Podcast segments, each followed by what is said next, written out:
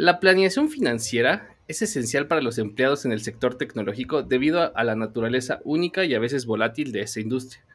Algunas startups, muy raras, ofrecen compensaciones en forma de opciones de acciones o participaciones en la empresa, lo cual puede resultar en una importante ganancia financiera, pero también en riesgos. Además, los trabajadores tecnológicos a menudo tienen altos salarios, pero también pueden enfrentarse a periodos de desempleo, entre ellos proyectos o contratos.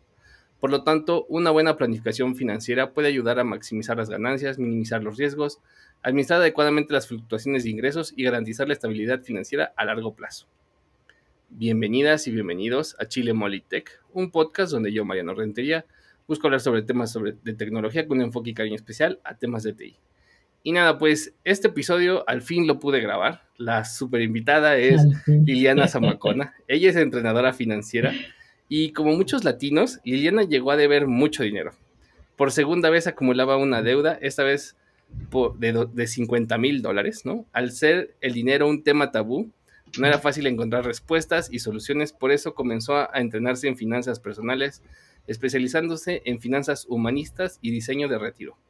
Ha sido oradora en TEDx, Shift, Platzi Conf, ha entrenado a más de 200 personas de manera individual, es profe Platzi con 18 mil estudiantes y 5 cursos, es embajadora del estilo Slow Life y Liliana ayuda a comprender las finanzas e inversiones desde una óptica basada en la responsabilidad, autoeducación, inversiones y mucho corazón. ¿Cómo estás Liliana? Bienvenida.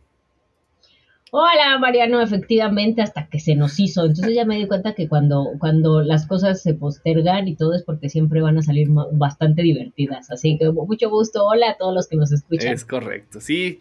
La verdad es que eso, eso justo, eso justo espero y estoy seguro que va a pasar. Eh, es un tema que yo, o sea, a pesar de que este es un podcast de tech, eh, bueno, tú participas en una startup tech que, que capacita a muchísimas personas de tech, entonces, pues no eres ajena a, este tema y yo pienso que pues es una forma más de llegar a esto que a mí me llama muchísimo, o sea, la intro de tu bio de estaba endeudada por segunda vez, a mí me, me hace clic, Liliana, eh, a mí, a mí me a mí me llega el Cora, como, como decimos. Me llegó.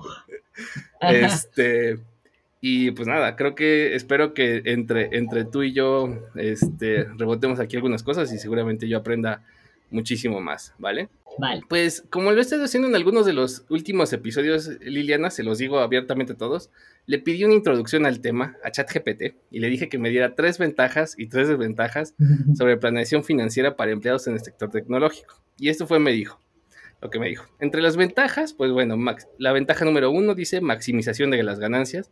La planificación financiera puede ayudar a los empleados tecnológicos a optimizar su estrategia de inversión, incluyendo el manejo adecuado de las opciones, acciones y participaciones en la empresa, lo que puede resultar en importantes ganancias financieras.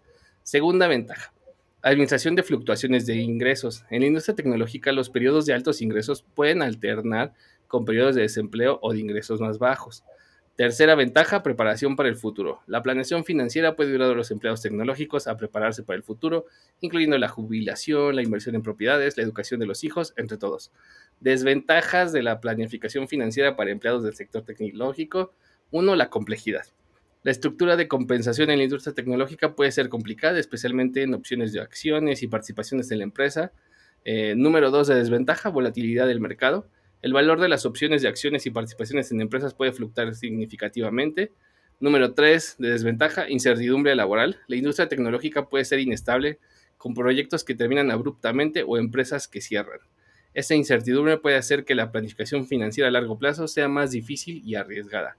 ¿Cómo ves a ChatGPT, Lilian? Aquí echándose su choro solito. Pues siempre tiene razón.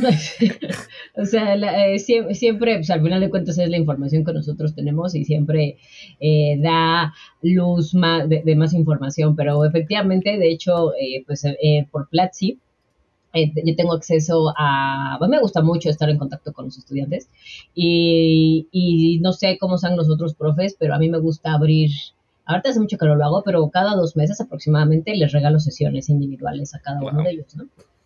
Este, sí, me encanta.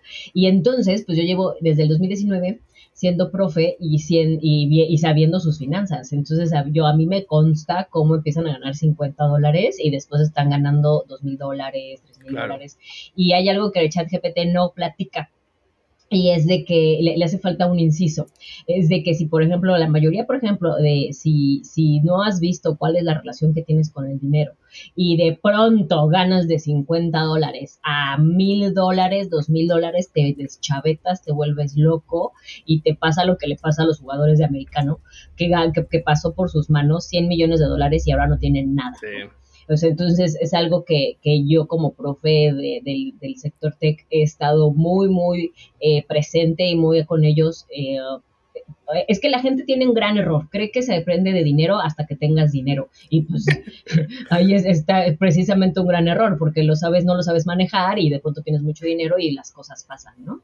Entonces, este, las cosas malas pasan, las consecuencias financieras pasan y de hecho a todos los que nos escuchan, les invito a esta reflexión, no importa en la industria en la que estés, desde que trabajas, ¿cuánto dinero has generado? O sea, desde cuando empezaste y te va y vas a ver que es un monto y de ahí dime cuánto tienes invertido. Si se supone que tenemos que ahorrar el 10% y que tenemos que donar el 10% y que tenemos que, o sea, y, que, tenemos que tener, o sea, o sea, ha pasado mucho dinero por nuestras manos y lo hemos gestionado de una manera no tan efectiva. Entonces, la, la, la idea es precisamente pues, que, ellos estén como preparados, o sea, que aprendan a manejar dinero antes de que tengan dinero para que cuando tengan dinero ya sepan qué hacer con ellos, porque pues si no vamos a ver la historia de siempre, de lo que yo he visto en estos nueve años siendo entrenadora financiera, que esta historia que, que, que ustedes escuchan, queridos, es clásica, es así, tecnología ni de chiste, la he visto desde hace, desde hace 10 años, 20 años, esto por ejemplo, este fenómeno que ustedes experimentan, lo experimentan los arquitectos, lo experimentan los constructores, o sea que tienen eh, proyectos donde reciben mucho dinero y se vuelven locos, ¡ah! y entonces sacan las camionetas, se van todos de viaje y después ahí los tienes como si fuera una rifa. ¿Saben? O sea, están en este espacio de, ay, ahora no hay trabajo. No es una rifa, o sea, ya sabes que tu trabajo es así, ya sabes que tu trabajo, y sin embargo la gente lo ve como rifa. Y de hecho son de las, Mm, de los golpes más bajos que yo noto en este tipo de estructuras, así que porfa tengan cuidado. Ganan mucho dinero y de pronto están seis meses, otra vez ganan mucho dinero y de pronto están seis meses, entonces se quedan con un estilo de vida muy alto, pero los próximos seis meses casi siempre lo siguen manteniendo a base de deudas. Sí, entonces cada vez los golpes son más, y, entonces el siguiente, la siguiente vez que van a recibir mucho dinero es para pagar las deudas pasadas, pero ese sí, la camionetota de lujo y aprovechar, irnos a Europa, y se va haciendo una, eh, muy parecido de hecho el ciclo de deuda, el ciclo económico financiero de deuda, y después pues ya los tenemos súper endeudados y ya pues les cuesta bastante trabajo levantarse. Me gusta, me gusta un poquito lo que dices.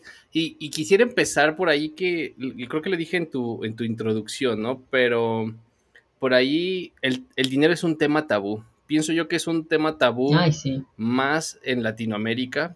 Pienso que no nos gusta decir cuánto ganamos. Creo que a, veces es, es, una parte, pues no sé en qué parte es una parte positiva, este, pero también es una parte negativa, ¿no? O sea, en Estados Unidos o en otras culturas, o sea, se tiene mucho esta mentalidad como del hustle, como del, lo voy a, lo voy a decir feo, ¿no? Como del esfuerzo, del chingarle y de que, y cuánto dinero ganaste, y cuánto dinero hiciste ayer, etcétera. Y a veces en, en la TAM ni siquiera sabemos cuánto dinero ganan nuestros padres, nuestros abuelos, este, cosas así, ¿no? Y alguna vez yo por ahí alguien dijo, especialmente en las clases medias y bajas, se habla menos de dinero incluso en la mesa, ¿no? Entonces, ¿qué opinas de esto, Liliana, que nos, que nos hace daño? Incluso en las empresas de tech se dice que no debes decir cuánto ganas, no compartir tu salario, porque incluso, es más, que nadie sepa que ganas mucho porque te secuestran. Lo que pasa es que está muy reducido el tema de hablar de dinero. Hablar de dinero no nada más es hablar de sueldos, o sea, hablar de dinero también es hablar de inversiones, de estrategias, de, de formatos de, por ejemplo, cómo crear un presupuesto.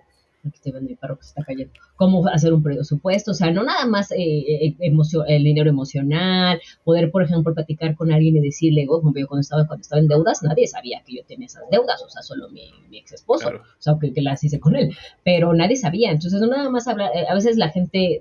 Hablar de dinero es de mala educación. Pues sí, porque si le estás preguntando a alguien cuánto gana o sea, pero que también es de mala educación andar diciendo de cuándo el próximo hijo, ¿no? O de qué color son tus es de mala educación y... O sea, es... no sé, yo a mí no me han hecho esas preguntas, pero sí les recuerdo por favor a todos los de la audiencia, soy autista, entonces yo no entiendo el doble sentido ni los chistes. No, era doble sentido, pero sí es como una cosa personal, ¿no? O sea, como que algo incómodo. Ajá, sí, o sea, no, no, no, no, sé, la verdad no me ha tocado esa parte de, esas preguntas.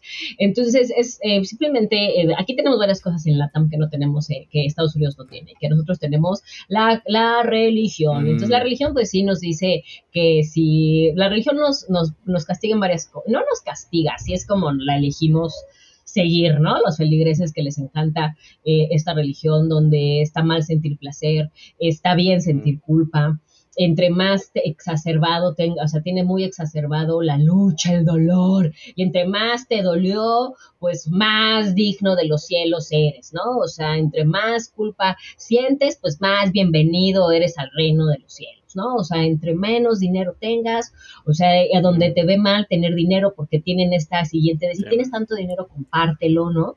O sea, no somos una no tenemos una religión que como una, por ejemplo, el judaísmo, que pues a le encanta la lana, ¿no? O sea, no, que le encanta el dinero, o sea, no somos, somos, de hecho, son culturalmente, somos, o sea, la religión nos ha dado una cultura financiera tan pobre y a diferencia, por ejemplo, de otras religiones que han dado cultura financiera tan próspera.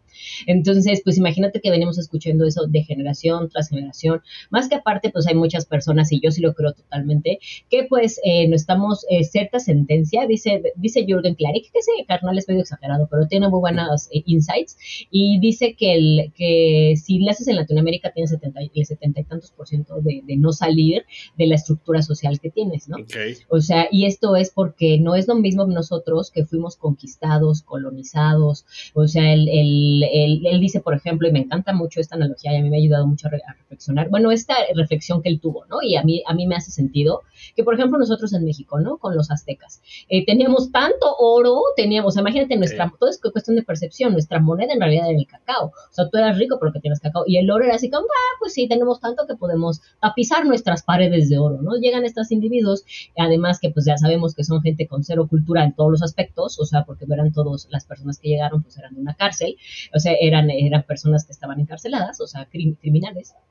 Entonces llegan a, llegan a México, llegan a Latinoamérica, eh, América, mejor dicho, llegan a América, ahí no, era América, llegan a América gringos, es América es de todos, nada más de ustedes, eh, llegan a América y entonces eh, se dan cuenta que hay mucho oro y ahí empieza lo que yo sí creo y como dice Jürgen Klarik y sí creo que nos marca y que la seguimos arrastrando y que de nosotros depende que cambiemos eso. Llega, llegan ellos a acribillarte, a matarte por dinero. ¿Sí? O sea, por oro. Entonces, en ese momento se comienza a hacer esta parte de si tengo dinero me van a matar, si tengo dinero me van a lastimar, van a violar a mis mujeres. Y además, porque los forzaban ellos a hablar y decir sobre sus otros, eh, sus compadres, sus amigos, dónde tenían el oro. Entonces, fíjate nada más eso cómo nos marca en, en materia de finanzas. O sea, yo identifico mexicano que me van a matar si soy próspero me van a quitar todo y que además tengo que ir de chismoso, que eso a mí me explica mucho esta que, que, decimos de lo de las de, lo de los cangrejos y pues resulta que es un tema de vida o muerte, ¿no? O sea, si no te acuso, me van a matar. ¿No? Entonces ahí, por ejemplo, crea esta, esta, esta parte donde nosotros eh, por dinero queremos sobrevivir, ¿no? O sea, es el, dinero me va a matar. Diferente, por ejemplo, de, de, de los judíos, que cuando es la Segunda Guerra Mundial, ellos salvan vidas con mm. dinero. O sea, con este lingote compro la vida de mi mamá. Con, esto, con esta obra de teatro, con esta obra de, esta obra de arte, compro la vida. Entonces, ellos tienen una relación de el dinero es vida, nosotros tenemos una, una, una de dinero es muerte, y pues comienza aparte toda esta parte. Segunda parte donde sí nos eh, eh, educan eh, de una manera que impacta mucho y es en el placer. O sea, no nada más y por placer, no nada más el placer sexual, sino el placer de todo. O sea, el placer de producir dinero, porque es placentero, perdóname, pero es placentero. O sea, la energía del dinero, el tener dinero es rico. Sí, o sea, perdón, pero es una gran herramienta que yo siempre digo este ejemplo, ¿no? Es muy diferente eh, tener un corazón roto con dinero que sin dinero. llorar en el Ferrari o llorar en el bocho, dicen otros también, ¿no? Tener una depresión con dinero a sin dinero es súper diferente. O sea, yo que viví una depresión ansiosa ya en un estado financiero, en una estructura financiera que me permitía deprimirme, este, la, es muy, se vive muy diferente, pero o sea, yo me iba a chillar al spa, ¿no? O sea, entonces, la, ya desde ahí, eso es placer. O sea, el placer de tener una buena comida, el placer de, de sentirte soberano de tus finanzas y tener una pensión y una vejez digna, el placer de darte autocuidado, el, eh, autocuidado financiero y autocuidado de muchos aspectos, ¿no? O sea, no, no, entonces tenemos esta culpa grandísima porque siento bien hacer dinero, siento bien generar dinero, siento bien poderme dar esta, eh, herramientas, ¿no? Y ahí es de cuando a lo mejor alguno de los curantismo financiero va a decir, ah, pero el dinero no lo es todo, no, pero que es una buena, muy buena herramienta, ¿no?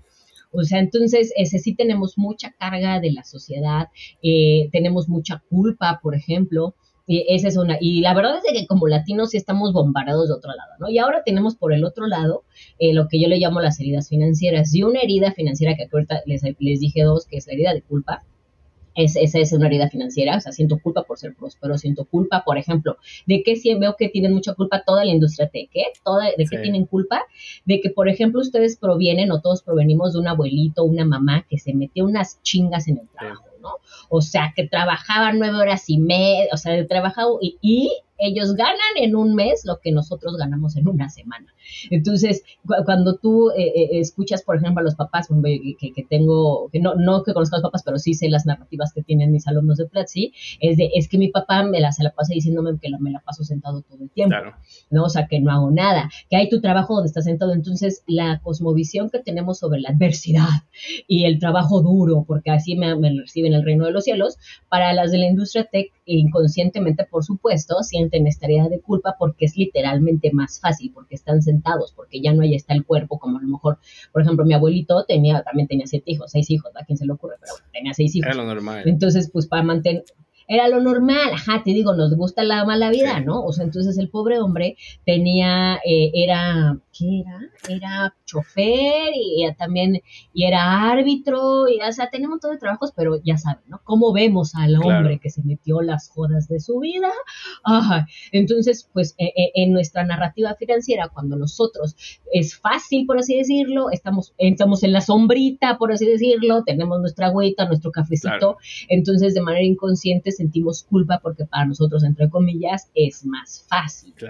Entonces, pues también tenemos esta parte, digo, tenemos, o sea, la parte de, de, de, este placer que no nos dejamos experimentar, que pues también es parte de la percepción que tenemos sobre el dinero, que, que, y que pues debe de ser doloroso porque así fue para mi papá, debe de ser tortuoso porque así fue para mi abuelito. Entonces vamos navegándonos como que, como que ese dinero no es tan digno y es cuando comenzamos a hacer decisiones financieras no tan acertadas. Y bueno, y tenemos otra, una tercera herida que yo noto mucho en México y esa se la agradece.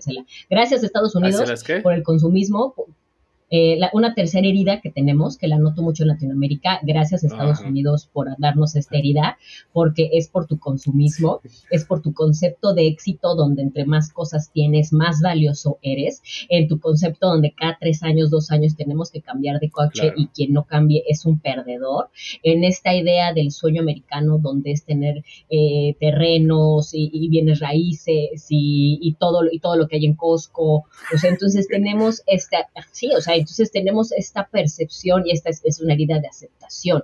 Quiero pertenecer a un estrato social al que no soy. Tan fácil esta herida. ¿Quién tiene esta herida? Quien dice, como te ven, te trata.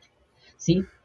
Sí, esa herida es herida de pertenencia y aceptación, porque, y ojo cuando tenemos hijos, porque si les educamos con esa parte, entonces tienes hijos que su valor solamente está en referendo a, referente a las cosas materiales que tienen. Por eso vemos niños de 13, 14 años desesperados por la skin de Fortnite, desesperados por los tenis, por la bolsa, pues porque tú lo educaste, que lo que como que eres más valioso por cómo te ves. Sí, entonces tenemos este juego de esta complejidad de matices de finanzas humanistas que, que, que no nada más Industria Tech eh, experimenta, sin embargo, sí noto que por las eh, si, si, ustedes van, por ejemplo, al área económico-administrativa, que los suelos son más bajos, que, que sí avanzan apenas, si bien les va la inflación y ustedes tienen eh, saltos literal cuánticos, sí. pum, pum, pum, o sea, así exponenciales, pues tu cuerpo no, tu cuerpo creció pobre, ¿has cuenta? O sea, tu cuerpo creció con condicionamientos, tu cuerpo creció con culpas, y más, por ejemplo, que muchos de los chicos de Platzi que son de estratos bajos, que llegan porque tienen las becas, etcétera, pues todavía es mucho más contrastante. Y, te, y cuarta herida que noto mucho en TEC, la herida del apego. Mm. O sea, el, por, por ejemplo, la Y bueno, también tiene mucho que ver con la culpa, ¿no? hace unos, unos, unos dos, tres años me tocó con una chica de plática que era de Guatemala o del Salvador, yo creo que de Guatemala, porque El Salvador lo voy a recordar mejor, y ella me platicaba que se había ganado una beca, o sea, tenía la posibilidad de irse al extranjero. Eh, pero me dice que no puede porque su mamá ya está muy grande para trabajar, ¿no? Entonces, pues le pregunto, oye, pues ¿cuántos años tiene tu, tu mamá? Y me dice, 43 años. ¿No? Entonces, que eso también es algo muy común que se ve en Latinoamérica. Vamos perpetuando irresponsabilidades financieras. Y estoy manteniendo al cuarto hijo de mi hermana, y estoy siendo aval de mi tío, o sea, etcétera, etcétera. Y pues la verdad es que podrían tener eh, muchas proyecciones financieras más interesantes, pero pues tenemos varias heridas que nos, que si no las atendemos, pues somos víctimas de ellas. Este episodio no tiene patrocinador, así que me autopatrocinaré dándote un anuncio e invitándote, más que nada, a que te suscribas al newsletter del libro Guía de Bolsillo para Líder Técnico, un libro con muchos consejos para líderes en tech, en donde vas a recibir mensualmente de forma gratuita a tu correo consejos de liderazgo míos y de publicaciones que voy leyendo. En, en las notas de este episodio está el link y bueno, pues seguimos con el podcast. Ay, qué fuerte, fuerte, fuerte todo esto, Liliana. Nos dejaste apuñalados, ¿no? O sea, literal, cuatro heridas. Este, sí, la idea. Eh, y son ocho. sí. Fíjate que me quedé pensando mucho ahorita en lo que decías del crecimiento socioeconómico, ¿no? Y, y cómo creo que en tech, y, lo, y, lo, ponías con estos crecimientos exponenciales como, como ejemplo, ¿no? En tech es, es el sueño, ¿no? Es el sueño y es la realidad. Es la realidad de muchas personas que vas duplicando tu salario cada cierto tiempo, ¿no? O sea, cosa que ahorita lo reflexiono y pues no es tan común en otras industrias, ¿no? El crecimiento socioeconómico también pues varía mucho, este, como lo decía esta persona que citabas, en digo, en Latinoamérica es muy difícil romper esa burbuja, ¿no? Un 76% no lo logra, pero pues en Tech e, existe mucho eso, ¿no? O sea que si logras salir del, nivel socioeconómico en el cual creciste, el sea el que sea, ¿no? O sea, puedes, puedes venir de muy abajo y cualquier crecimiento es muy, este, es muy aceptable, ¿no? Puedes estar ya aquí a la mitad y si estás muy arriba, pues también creces, ¿no? O sea, como que... Sí, sí, sí, si estabas en sector alto, es probable que seas founder, ¿no? Por ejemplo. No, o sea, medio alto eres founder. Si estabas en bajo, es, es, es rápidamente que llegues a cima. O sea, no cuesta tanto trabajo, ¿no? O sea, ¿qué? ¿Cinco años? Contra, lo, contra una carrera económico-administrativa que lo te toma 15, 17 años llegar a eso. Y si estabas en medio, es muy probable que seas gerente, director, subdirector, o sea, fácil. De 15 años. Entonces, este. Eh, existe esta otra cosa, ¿no? De. Bueno, pues fake, eh, esta es otra frase de tech, fake it until you make it, ¿no? Fíngelo hasta que lo consigas, ¿no? Y entonces la, la correlación con lo que decías del, consumismo o de la aceptación de, bueno, pues yo ya pasé de este nivel y pues ahora tengo que fake it until you make it, ¿no? Porque en teoría yo estoy aquí de paso porque ya llevo seis años, diez años de experiencia. Sé, bueno, no sé, pienso que lo, que, lo voy a lograr, ¿no? Es, le estoy fake it until you make it. y, son de todas estas frases que, en tech se nos meten mucho porque así construimos productos, ¿no? O sea, así, así es parte de la, de la mentalidad que tenemos cuando estamos trabajando en software, estamos haciendo software, lo estamos fingiendo hasta que lo logramos, así decir, este feature mañana sale y mientras tú estás acá escribiendo por abajo, este, es, es, un mindset que, que, traemos Liliana y que yo no había pensado a lo mejor que pues nos, pues nos juega, ¿no? O sea, nos juega en contra. Eh, en la vida diaria y en la relación que tenemos con el dinero. Mal. claro.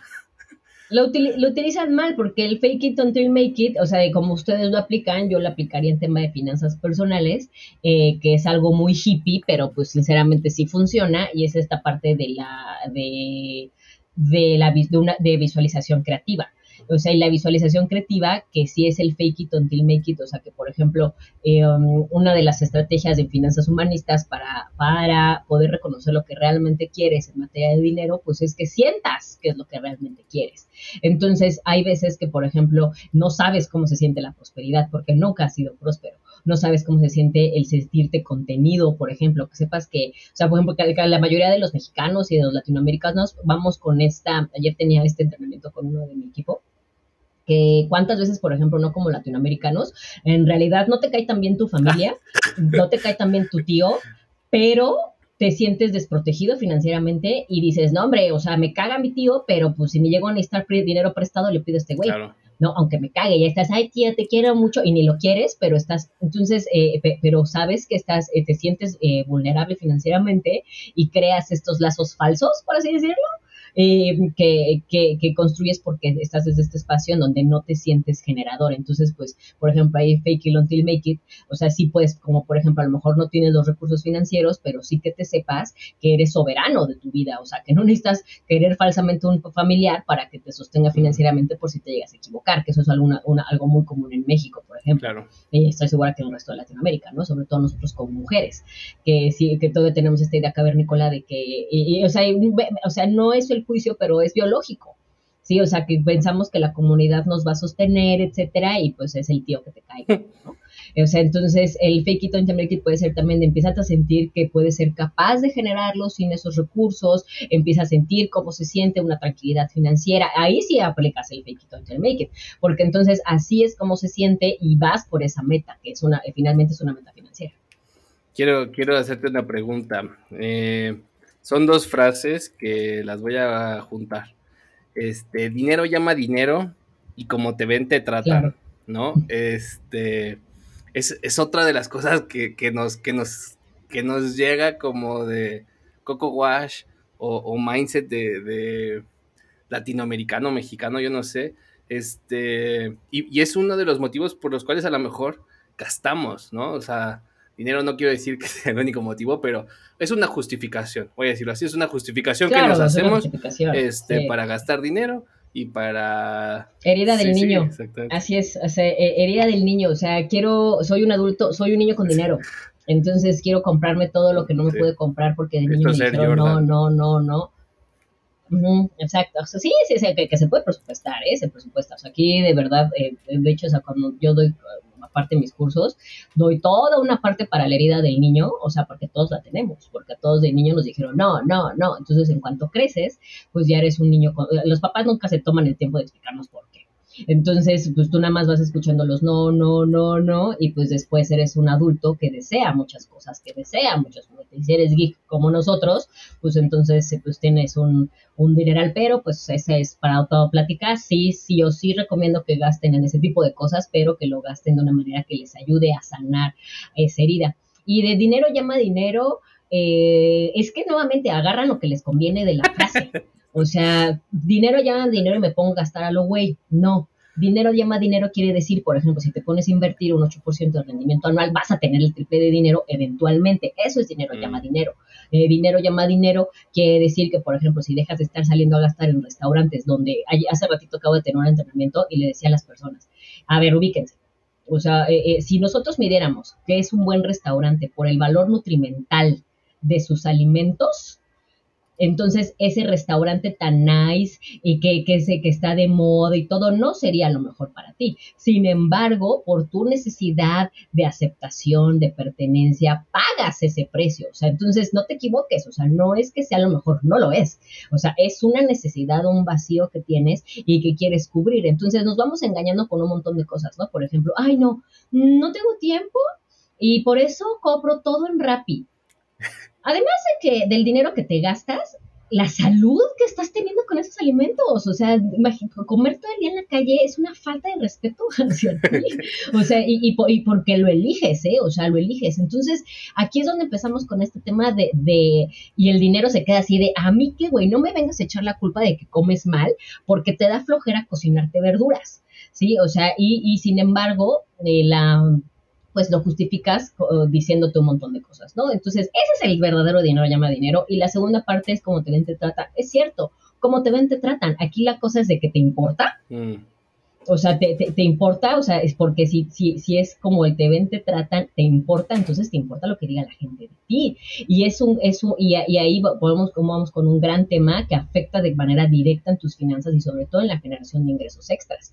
La generación de ingresos extras a los que yo invito que ustedes creen sean ingresos con más conciencia, ingresos que realmente contribuyan, ingresos que tengan parte de tus dones, tu talento, tu esencia. Y si nada más andas viendo y te importa lo que la gente diga, entonces solamente te andas comparando, eres cero original. O sea, porque te importa lo que digan las personas de ti. O sea, y cuando te vas desmenuzando, quien realmente dicta cómo te ves es Amazon, Shane. O sea, es alguien que dice, a ver, necesitamos, este año vamos a tener eh, eh, tenemos eh, metros y metros de mezclilla, ¿qué le hacemos a estos mensos que nos compran todo? Saca la nueva tendencia de pantalones, porque tenemos que sacar, y ahí vas, ¿no? O sea, y, y te dices esta mentira de es que como te ven, te tratan ¿no? Te dices esta mentira de es que yo lo valgo, ¿no? Y mientras las empresas, porque algo, acuérdense algo, ni gobiernos ni empresas son tus, ni, bancos son tus amigos, o sea, quieren sacarte dinero a como de lugar. Y, aun, y gracias a Big Data y a todas las cookies que van dejando, o sea, se enteran cuando estás deprimido, tienes un patrón de comportamiento donde todos los viernes estás viendo Netflix, ergo no sales, entonces te voy a mandar todos los productos para que para llenar ese vacío que tienes, ¿no?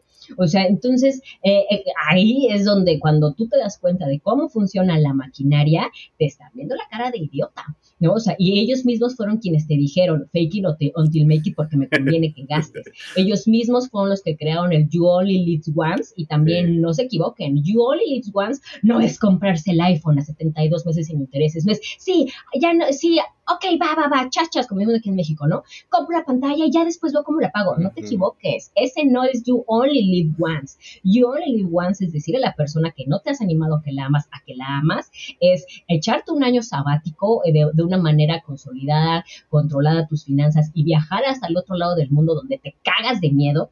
You Only Live Once es aventarte del bungee, eso, eso sí es You Only Live Once. No te equivoques a pesar de que te lo hayan dicho, que es comprarte cosas. Entonces, somos, eh, y, ahí es de cuando les invito encarecidamente a que se cultiven en educación financiera, porque te vas a dar cuenta cómo te quieren ver la cara, cómo nada más eres el, eres el chango cilindrero que tiene activada la maquinaria para eh, eh, activar la escasez relativa, para activar la inflación, porque es una maquinaria que así funciona. Y si no me creen, vayan y vean por octava vez The Big Short. Yo la acabo de ver hoy, me encanta ver esa película, La Gran Apuesta, cómo y fíjense, o sea, me gusta mucho la gran apuesta porque vean cómo estamos repitiendo las mismas patrones. ¿Sí? O sea, ni siquiera porque ahora ya está documentado, la volvemos a, a, a, repetir esos. nos queremos hacer. Entonces, esa es mi respuesta por tus dos frases. Ay, este, iba a decir que yo creo que para muchos quienes están escuchando este podcast, y, y me incluyo, eh, nos sentimos de cierta forma atacados, Liliana atacados de, tanta de tanta verdad cruda que estamos recibiendo. Y creo que también eso es muy cierto de las personas de tech. Somos personas normalmente altamente informadas, ¿no? No somos personas ignorantes porque somos una... Afortunadamente. Somos una, una generación o un rol o un tipo de persona que todo lo googlea, todo lo busca, todo lo corrobora, etcétera, ¿no? Entonces, no se trata de que no sepamos sino se trata de que no querramos, ¿no? Porque... Y de, y, de, y, de hecho eso no lo veo tanto en ustedes, ¿eh? En Tech, te soy sincera, sí, por eso también tienen más dinero, o sea, porque son más auténticos, por ejemplo.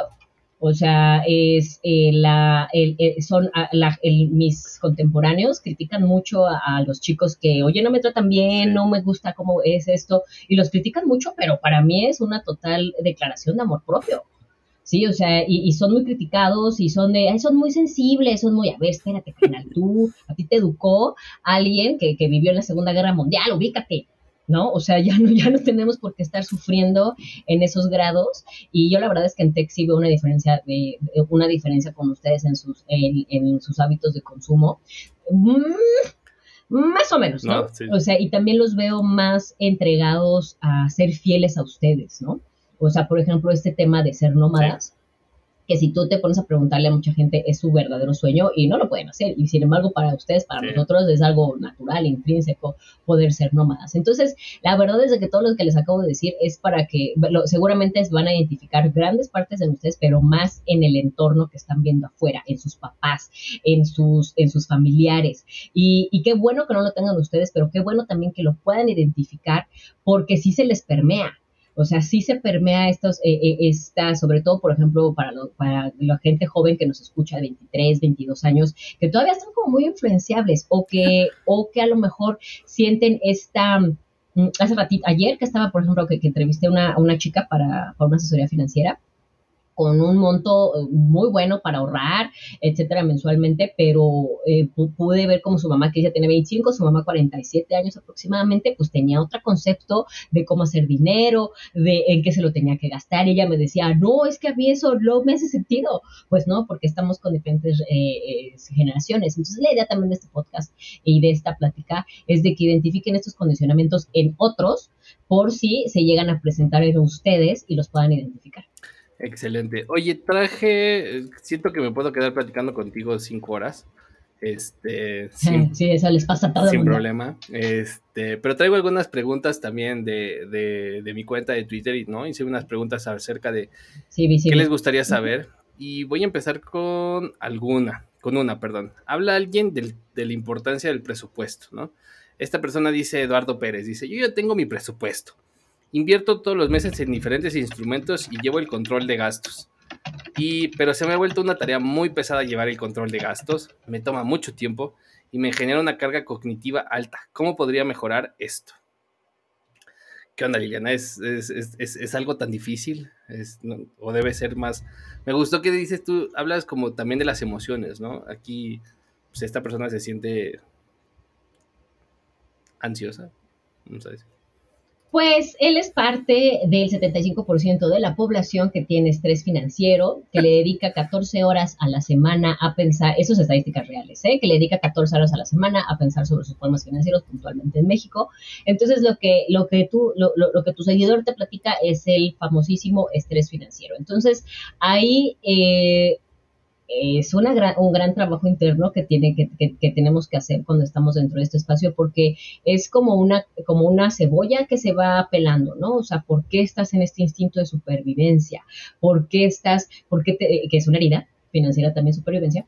O sea, y esta, por ejemplo, puntualmente, y con él me vibra que va por, por, por ella de supervivencia, o sea, para mí es más fácil que el resto de las personas hacer dinero porque estoy en tech, eh, pero eh, vengo de, una, de un papá, de una mamá que, estuvieron sobreviviendo, que realmente si no trabajaban no comíamos. Entonces yo solito me hiperestimulo para, para hacerme valioso, para hacerme merecedor porque la, para mí la carga de trabajo, aunque ojo, eh, es, es, una ilusión, porque es igual de pesada la carga para, para, nosotros, para ustedes, solamente que la percepción de las personas de afuera es diferente, ¿no? O sea, y, lo ves con las personas que, que, que critican esta industria. Entonces, en el caso puntual ahí yo invitaría a que viera si tiene esta herida de supervivencia de siente que lo están persiguiendo todo el tiempo, siente que siempre que hay un león atrás de él, que si no, eh, que, que, si no avanza, entonces pues es una herida que tenemos de, de, supervivencia, ¿no? O sea, creemos, ese es un código con el que generamos dinero, entonces nosotros mismos nos metemos en situaciones estresantes porque es la forma en la que justifico por qué gano dinero. Vale. Sí, o sea, entonces es, esa, por ejemplo, es una. Garosan.eth y como que él dice, ando bien metido en ese tema y ahora me surgió una duda súper específica y esta pregunta me suena más de contabilidad, pero ahí te va, ¿no? A la hora de traquear tus gastos, si sales a cenar cuando andas de viaje, ¿es un gasto de viaje o de comida? ¿O cómo lo calculas? Porque de cualquier momento, de cualquier manera gastarías en la comida en tu casa, ¿no? O sea, me suena como un de, como de contabilidad, pero a la vez así de, haciendo, haciéndome el coco wash sobre pues tengo que comer, Exacto, es una, hermosa justificación, ¿no? Porque también puedes rentar Airbnbs y cocinar. Claro. Es, este, pues dependiendo la, la, circunstancia del viaje. Si es vacación, se presupuesta como vacaciones. Si es dentro, por ejemplo, de un viaje empresarial, pues se presupuesta como gastos operativos. O sea, si, si es, o sea, que yo creo que él se refería a vacación, eh, a gasto operativo. Entonces, pues si es gasto operativo, eh, pues va a gasto operativo, no a tu presupuesto mensual, o sea, no a tu presupuesto personal. Entonces es dependiendo para que va que, que cuando somos solopreneurs eh, tenemos muchos esos conflictos, ¿no? Pero ese va, o sea, aquí depende. Si, si saliste de vacaciones y tienes este gasto, entonces es gasto de vacación. Si saliste a ver un cliente y tienes ese gasto, es gasto operativo y tú tienes que pagar. Ok, ok. Eh, a las personas de tech nos encanta llevar el control de de nuestro estilo de vida, ¿no? O sea, monitoreamos con estos relojes eh, cuántos pasos hicimos, cuánto tiempo estuvimos de pie, etcétera. Y por ahí dice esta persona, apps o servicios de tracking de gastos, cómo proponer metas financieras reales, sistemas mentales para evitar compras compulsivas o gastos innecesarios. Este, ¿cuál es la receta aquí, Liliana? Bueno, ahí sí todo todo eso, o sea, porque la eventualmente el, el, el, tema de, del, el, se los platicaba en Twitter que, que hay, hay, muchas personas y, y, presten atención con esto. Si es un pretexto para ser ordenado en tus finanzas que no has encontrado la app de tu vida, es un pretexto, ¿sí? O sea, y yo tengo nueve años siendo entrenadora financiera, o sea, me ha tocado ver la evolución de las apps y no hay una que haya seguido, o sea, conservando. Eh, ay, ¿cómo se llama? Monify, o sea, realmente son bien poquitas las que sí han sobrevivido, evolucionado, porque la gente sigue esperando que a través de la app se le solucione su mundo financiero, ¿no? Como este carnal que no nada más espera orden, sino también espera sanación y que se le quiten los traumas. O sea, eso no va a pasar, queridos. Lo que sí funciona es crear sistemas. O sea, eh, es, es, es, el sistema. Y justamente me, ayudó a corroborarlo una chica en, Twitter cuando puse esto de las apps no te van a solucionar la vida financiera si no te metes a ver tus condicionamientos, por qué gastas como gastas, las heridas financieras que traes, las narrativas, o sea, podrá venir la app hecha por Dios y no la vas a hacer. Entonces aquí lo que es más de apps son sistemas o sea, comience, yo, yo, si, si, les, si les gusta tanto este tracking, utilícenla para cosas más chidas y más eficientes, como por ejemplo tracker una inversión, o sea, cómo va, cómo va el índice, ¿no? O sea, cómo va tu inversión, cómo va dando, ¿no? Si tanto, y, pero eh, puede, es más de crear sistemas, acostúmbrense yo, por ejemplo, yo no soy de, de apps, yo soy de cuaderno y tengo un cuaderno, es una agenda financiera total, o sea, es apunto, estas son específicas para apuntar gastos mensuales, que por cierto no los he apuntado, o sea, pero es, es totalmente mis gastos, o sea, es una agenda para mm. gastos. Entonces, a mí, por ejemplo, la verdad es que el papel me gusta más porque en el proceso, si ustedes no tienen el hábito de, tener un sistema con sus finanzas, se van a perder más tiempo en qué icono le pongo a la app, dónde pongo consumibles. Nah, ya, no tiene dark mode y está así, entonces esa no la puedo usar. Cosas. Y ya. Y entonces sigues alimentando tu pretexto de, ah, es que no soy ordenada porque, la... app que tengo no me funciona. Ok, ok. No, o sea, quieren ordenar sus finanzas, en la noche apunten sus gastos, todos, todos, todos, todos, de los cigarros, el café, todos. Después de un mes hacen su presupuesto con base a esos gastos y ya después van bien. Excelente. Eh, alguien, dos preguntas más de, de la audiencia. Tú dijiste, dijiste, deberías de ahorrar el 10%, donar el 10%, y alguien me pregunta, la pongo ahí, bueno, ¿por qué el 10%? Y alguien dice, ¿en qué puedo invertir? ¿No? O sea, como también a veces quieren, pues dime, dime Liliana, ¿es el Bitcoin? ¿Es los CETES? ¿O qué, hago? También, otro gran error. Un niño grande, como lo que ustedes son, googlea. Sí, o sea, se pone a googlear.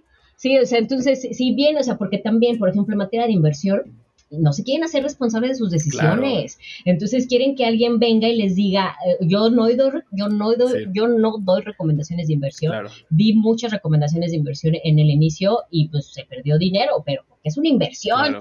Caramba, es una inversión, o sea, todas Sí, o sea, todas las inversiones son riesgosas, hay unas menos que otras, pero hasta, hasta tener una casa es un riesgo, porque si te ponen enfrente un kinder, ya valió tu casa, o sea, si se te inunda, o sea, todo es riesgoso. Entonces, a mí me tocaba mucho, por ejemplo, que la gente me decía, yo confío en ti, dime en dónde Y entonces mi ego se sentía así de, wow, no confiaban en mí, querían cederme la responsabilidad. Entonces, para todos los que están esperando que alguien venga y les diga en dónde invertir, sé un niño grande, googlea y ponte a ver qué inversiones. Ahora, este, este, este, este camarada que nos escribe, ahí nos vemos el clásico ejemplo de, de, cómo prefiere, de cómo la satisfacción inmediata lo está alejando de grandes resultados. El interés compuesto que bien nos dice Einstein que es la maravilla, lo es, pero porque toma tiempo.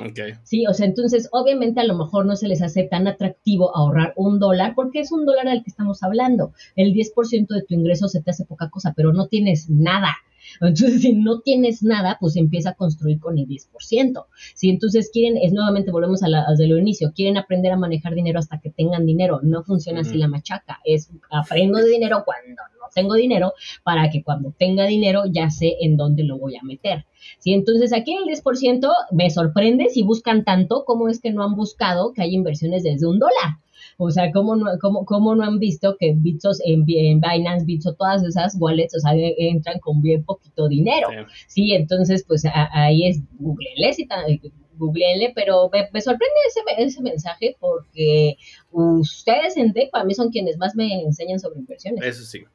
Eh, última pregunta, slash concepto. suena demasiado eh, ilusión.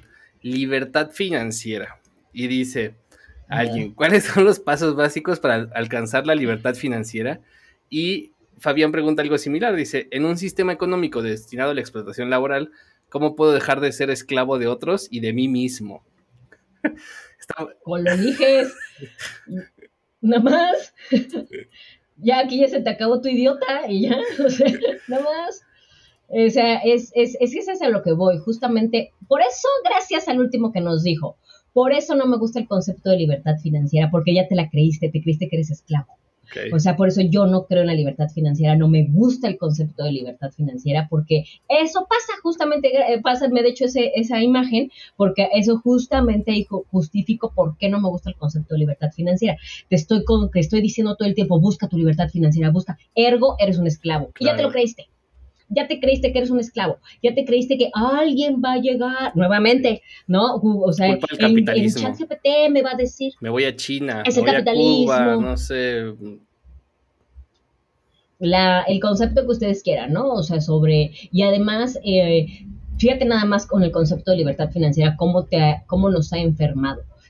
¿Qué es libertad financiera para que la mayoría de la gente que lo quiere? Es poder tener el libertinaje de comprarse lo que quiera. Eso es libertad financiera para muchas personas.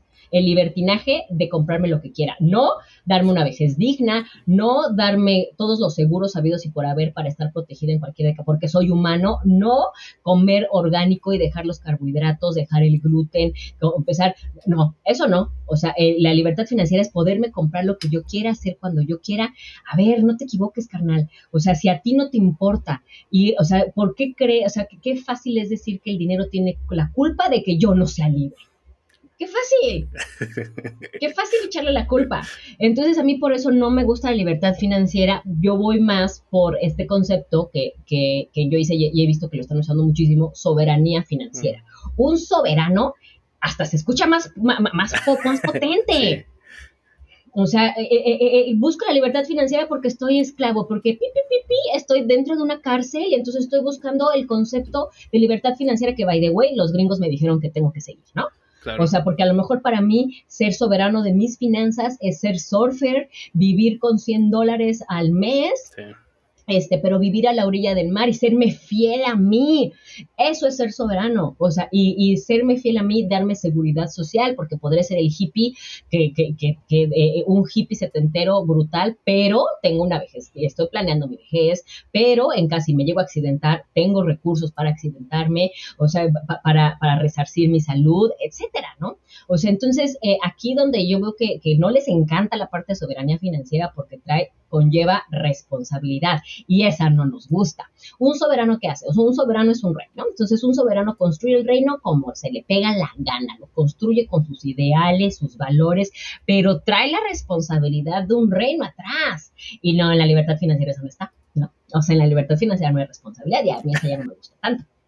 Sí, obviamente, y que les quiero, te hicieron creer esto, ¿eh? O sea, a todos los que están creyendo en la libertad financiera, gracias multiniveles, o sea, todos ellos, o sea, nos dieron este concepto de libertad financiera y sobre, o sea, entonces hoy la tenemos y no, y, la realidad, pregúntense, ¿estás identificada con eso? ¿Realmente estás identificado con ese concepto de libertinaje financiero? Porque ahí es cuando entonces el dinero no tiene sentido.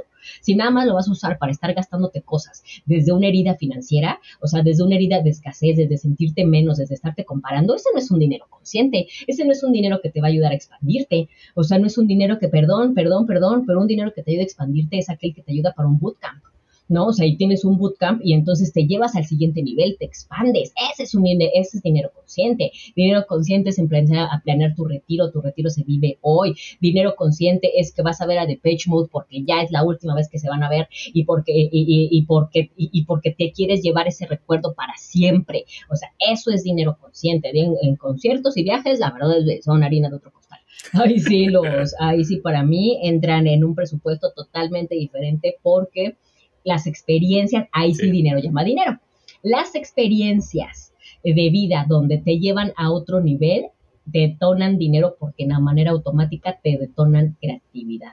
Yo conocía a un, un, personaje que generaba mucho dinero y sus, cuando sus hijas le decían, papá, me das, eh, o sea, era, era, millonario y decía, papá, me das dinero para ir a Estados Unidos, me das dinero para ir a España, me das dinero para ir a América Latina.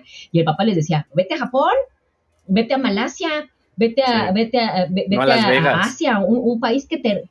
No, ¿eh? no a Las Vegas, vete. ¿A Las Vegas? No a Las Vegas. No, no a Las Vegas, exacto algo que te rete, algo que te lleve a otro nivel, algo que te espante, ¿no? O sea, este, no te vas por octava vez a Cancún a la despedida de tu amiga, ¿no? O sea, es este, y, y, y, te endeudas y metes la tarjeta de crédito para poder pagar eso.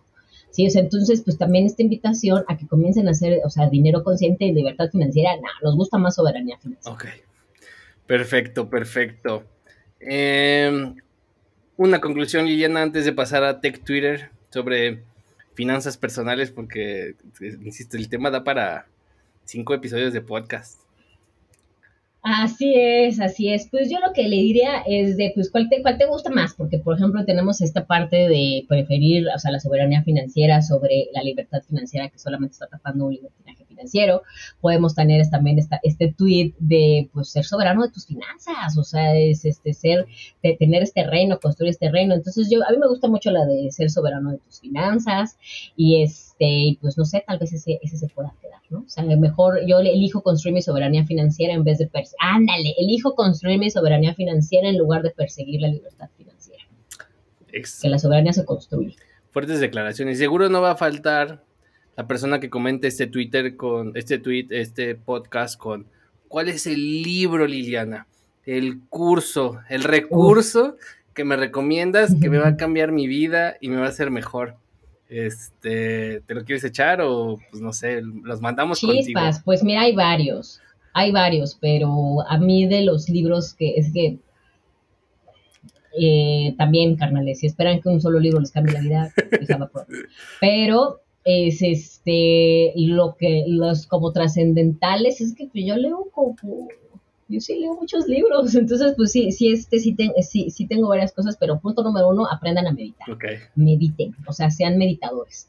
O sea, ese, ese recurso es gratuito, ese recurso es este, y ahí en esa meditación se van a poder ver, ah, claro, o sea, estoy queriendo comprar la aceptación de mis papás, volviéndole a prestar a mi hermano por octava vez, y yo sigo sin planear mi retiro porque me importa mucho la aceptación de mis papás, o sea, también es, es un gran, e, es un gran este, club, que sí, exacto, o sea, que te da respuestas. Entonces, una, una global sería que aprenden a meditar, ¿no? O sea, aprendan a meditar. Segundo, de los, ajá, o sea, de los libros que ahí sí tengo varios. Uno es El Millonario, Viva como verdadero millonario, que yo lo leí cuando se llamaba así. Ahora se llama eh, The Millionaire Next Door y ahí se van a dar cuenta cómo nos ven la cara de estúpidos. Somos un changuito cilindrero para el sistema financiero. El, em, también ahorita el que, eh, el, bueno, que a mí me, me ayudó muchísimo es Ten Peor Coche que tu vecino de Luis Pita y que justamente habla que, que, te vas dando cuenta que es un sistema el que te hacen creer que vales más porque tienes más cosas. Es un sistema, o sea, eh, está sistematizado. Entonces, eh, esos dos para mí fueron de, de, grandes cambios en materia de finanzas personales, o sea, puntualmente de finanzas personales. Y ya le... Sí, yo creo que esos dos, o sea, sí, sí tengo varios, pero no son de, no son tantos de finanzas personales. Ah, y quien está gratuito y pueden verlo en todos lados, que ya se murió en el 2009, pero es el único filósofo financiero, Jim Rohn. Jim Rohn fue quien prepara, o sea, es el maestro de Tony Robbins y tiene contenido espectacular y gratuito en YouTube, o sea, para que vean que sí no es tema de dinero. Ah, pues excelentes recomendaciones eh, de libros. Este, y seguramente mucha gente los va a agradecer. Los links los voy a poner aquí en, la descripción del episodio. Y si vamos rápido, un decanto brevemente. Yo en esta ocasión traigo un tweet de Fran García. Eh, él es un venture capital y tiene un podcast también. Y dice en este tweet, ¿por qué fracasan las startups en la TAM? Según los founders, las tres principales razones son, uno, no logran levantar capital, dos, falta de product market fit, número dos, otra vez, por el equipo, y los VC founders piensan que es por falta de product market fit, número dos, falta de experiencia, y tres, equipo poco calificado, ¿no? Y entonces, pues me gusta el tweet porque es una diferencia de percepciones, ¿no? Entre el que piensa el founder versus que piensa el que te presta el dinero para ser exitoso y pues la verdad es que hay muchas startups que fracasan acá en la TAM. Liliana, no sé si te ha tocado algo de eso y si no, algo que quieras pensar de este tweet. Pues es que, mira, sí, o sea, no me sorprende, porque si en México estaba leyendo, a Darren Hardy también es muy bueno, estaba leyendo The Entrepreneur Roller Coasters de Darren Hardy, que es un excelente mentor de negocios, y en ese entonces decía que el 76% de los negocios fracasaban y no era onda de, tech ni nada. Entonces a mí se me hace que seguimos teniendo los mismos errores, solamente que con diferente este ecosistema. Pero, pues, o sea, no me sorprende si, por ejemplo, en México el ochenta y tantos por ciento de, de los negocios fracasan entonces yo lo que puedo ver, por ejemplo, así que te puedo decir de lo que a mí me ha tocado ver, que pues está, se repite, al final de cuentas no son exitosos, ¿no? O sea, por ejemplo, ¿qué, podemos aprender de Israel, que es de Startup Nation? Claro. Que, o sea, cómo tienen el número de startups. O sea, la estamos equivocándonos nosotros. Sí, o sea, porque si hay alguien que lo está haciendo bien, o sea, entonces por acá somos. Y si tenemos una tendencia solamente que cambie el ecosistema, pues entonces sí es una invitación para que nosotros nos veamos en dónde está el asunto. O sea, yo, por ejemplo, ¿no? La, la calle donde aquí vivo este, bueno, la de allá. Hay cuatro pizzerías. O sea, ¿por qué a nadie chingada se le ocurrió hacer un, estudio de mercado? Sí. O sea, o por ejemplo, de, y, pues si siguen con esa línea de abrir negocios así, o sea, solamente que cambie el ecosistema, pues, pues es una invitación a cambiar muchas cosas, pero pues esto lleva desde todos los años, ¿verdad? Solamente que hay cambios. Es correcto. Y el tweet que tú traes, Liliana, que es tuyo, dice, ¿qué pasaría si cambiaras la relación que tienes con el dinero y en vez de ser tu verdugo, es tu fiel servidor? Hacer que el dinero trabaje para ti, Liliana, está, difícil, ¿no? No, o sea, sí está difícil porque por, por, eso tanta, tanta gente. Lo que pasa es de que estamos trabajando por cosas materiales, alguien, estamos trabajando por un status quo, estamos trabajando, o sea, pero realmente no trabajamos por, por, por amor propio, o sea, no trabajamos por, por defender, que ya que es más, y sin duda lo veo cada vez más en tech, o sea, que sí estamos eh, dejando legado, ¿no? O sea, sí, estamos tratando de, hacer esto más consciente, más compartido, más eh, un capitalismo que yo sigo, albergo la esperanza de que, o sea, el capitalismo no es el problema, es cómo hacen las cosas con el dinero que hace y, la, y el tema de, de, tan disparejo, ¿no? Y el tema de la de que hay gente que ya tienes mucho dinero, ¿para qué quieres más y a costa de los versus un versus un capitalismo social, o sea, que existe, ¿no? O sea, y que y que podemos, o sea, que podemos tenerlo, ¿no? O sea, entonces, la, la, aquí sí seguimos dándole, porque finalmente no es el dinero, el dinero nada más es una herramienta, es la, forma en la que generas ese dinero, la, en la, de la que eres esclavo. Sí, o sea, entonces hay veces, hay banda que prefiere la esclavitud, pero tener buena, buen coche.